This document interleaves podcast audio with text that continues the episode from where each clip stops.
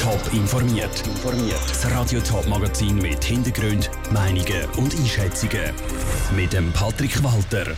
Wer zahlt, wenn ein Flugzeugpassagier wegen dem Sturm Sabine nicht hat können arbeiten und wie die Zürcher Regierung in Zukunft die Berufsschule im Kanton organisieren das sind zwei von den Themen im Top informiert.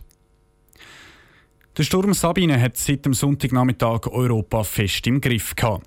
Von Großbritannien über Deutschland bis in die Schweiz hat der Sturm grosse Schäden angerichtet. Aber auch Fluggesellschaften haben viele Flüge müssen absagen, verschieben oder umleiten. Das ist gerade für die Passagiere nicht immer einfach. Der Ruud Schmenzi hat bei einem Jurist nachgefragt, der auf Fluggastrecht spezialisiert ist, was die Passagiere von einem betroffenen Flug können erwarten können stundenlang im Flughafenterminal warten oder noch einmal in ein Hotel pfusen. Genau das ist in den letzten zwei Tagen an vielen Flugpassagieren wegen dem Sturm Sabine passiert. In so Fall muss die Fluggesellschaft verschiedene Sachen anbieten, erklärt der Fluggastrechtsjurist von cancelled.ch, Simon Sommer. Wenn ein Flug ausfällt, dann hat der Flugpassagier grundsätzlich einen Anspruch auf entweder das Geld zurück oder den Anspruch auf eine Alternativverbindung an sein Endziel.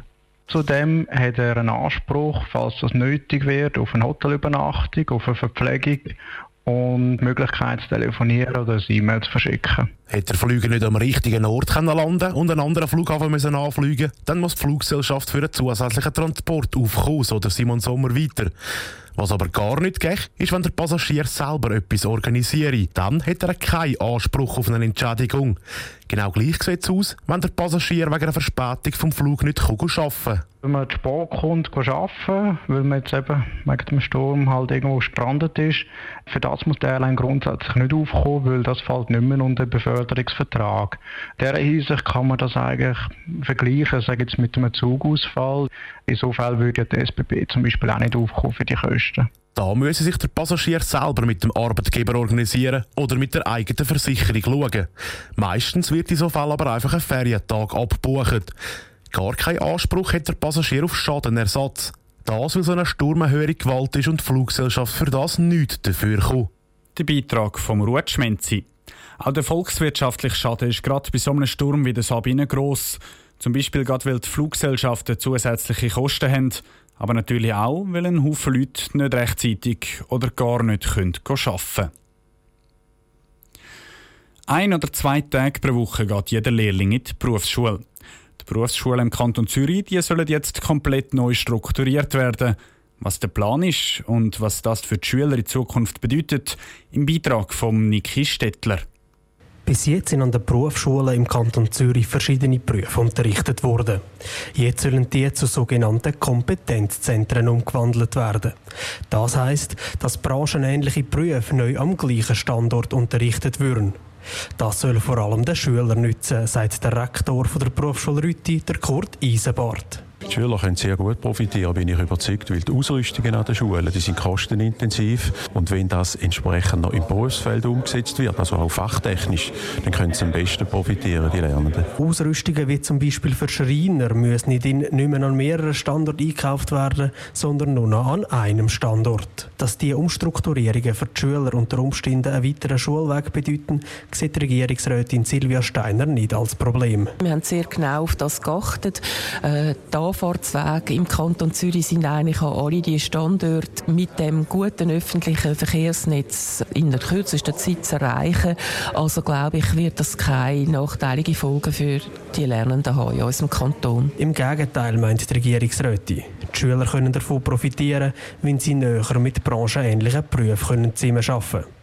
Die Umstrukturierung sei aber auch aus anderen Gründen nötig gewesen. Das Projekt haben wir unter anderem auch darum aufgeleistet, weil wir bis ins Jahr 2030 rund 11.000 mehr Lernende im Kanton Zürich erwarten. Also das Schülerwachstum wird dann in der Berufsbildung ankommen und wir brauchen Platz und gute Qualität für die Lernenden der Zukunft. Und diesen Platz können sie mit Kompetenzzentren gewinnen. Es würden so Klassenzimmer von kleineren Berufsschulklassen frei, weil sie am neuen Standort zusammengelegt werden können. Der Beitrag von Niki Stettler. Die neue Organisation der Berufsschulen im Kanton Zürich die soll dann ab dem Sommer in vier Jahren in Kraft treten. Sie dürfen nicht in der Schweiz bleiben, aber zurück in die Heimat können sie aus ihrer Sicht auch nicht mehr. Die Rede ist von abgewiesenen Asylbewerbern. Etwa 700 von ihnen leben im Kanton Zürich. Das Leben ist für sie alles andere als einfach. Am einem Podium gestern Abend haben abgewiesene Asylbewerber über die Schwierigkeiten geredet, unsichtbar im Kanton Zürich zu leben. In ihrem Heimatland gelten wegen ihrer illegalen Flucht als Verräter. Zurück heimgehen ist für sie darum keine Option, weil sie sonst ins Gefängnis müssen. In der Schweiz bleiben dürfen sie aber auch nicht, weil ihre Asylanträge eben abgelehnt worden sind. Sie leben also versteckt und unsichtbar, zum Beispiel in einer Notunterkunft. Und müssen immer mit einer Polizeikontrolle oder gar einer Verhaftung rechnen. Mit nur 8,50 Franken muss eine junge Eritreerin mit ihrem dreijährigen Sohn überleben. Ein Kind braucht Sachen, es braucht Spielsachen. Es gibt viele Sachen, die das Kind braucht, aber wir, können uns das nicht leisten. Und es ist uns auch nicht erlaubt zu arbeiten. Wir leben aber halt ein schlechtes Leben. Das Schlimmste sei für sie der Morgen, sagt sie. Denn dort ist die Gefahr am grössten, dass die Polizeikontrolle in der Notunterkunft machen kommt und sie verhaftet. Zwei andere junge Männer erzählen, dass ihr grösster Wunsch wäre, eine Ausbildung oder ein Praktikum zu machen. Weil sie aber abgewiesen worden sind, dürfen sie nicht einmal freiwillige Arbeit verrichten. Wenn man keine Chance äh, zur Arbeit hat oder irgendwie zur Schule zu gehen, wird es immer da bleiben. Er, er wird nie weiterkommen. Ah, ich würde es da lieber hier bleiben und arbeiten und also meine Zukunft hier bauen, also weitermachen. Um sich trotzdem weiterentwickeln, gehen sie in Deutschkurs oder besuchen Workshops. Die Problematik der abgewiesenen Asylsuchenden kennt auch Walter Leinbacher, Präsident der Eidgenössischen Migrationskommission.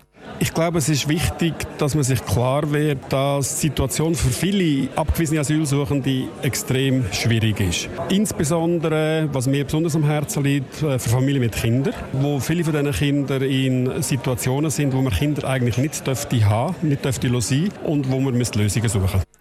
Die Regelungen für abgewiesene Asylbewerber ist von Kanton zu Kanton verschieden. Das Obwalden oder die Schaffhausen zum Beispiel sind Regelungen lockerer und einfacher. So dürfen sie zum Beispiel frei herumlaufen, ohne Angst vor einer Verhaftung zu haben. Der Beitrag von der Vanessa Solinger. Organisiert wurde ist die Veranstaltung gestern Abend unter anderem von «Unsere Stimmen», eine Gruppe von 35 Asylsuchenden, die sich aktiv für ihre Rechte in der Schweiz einsetzen. Top informiert, auch als Podcast. Mehr Informationen gibt es auf toponline.ch.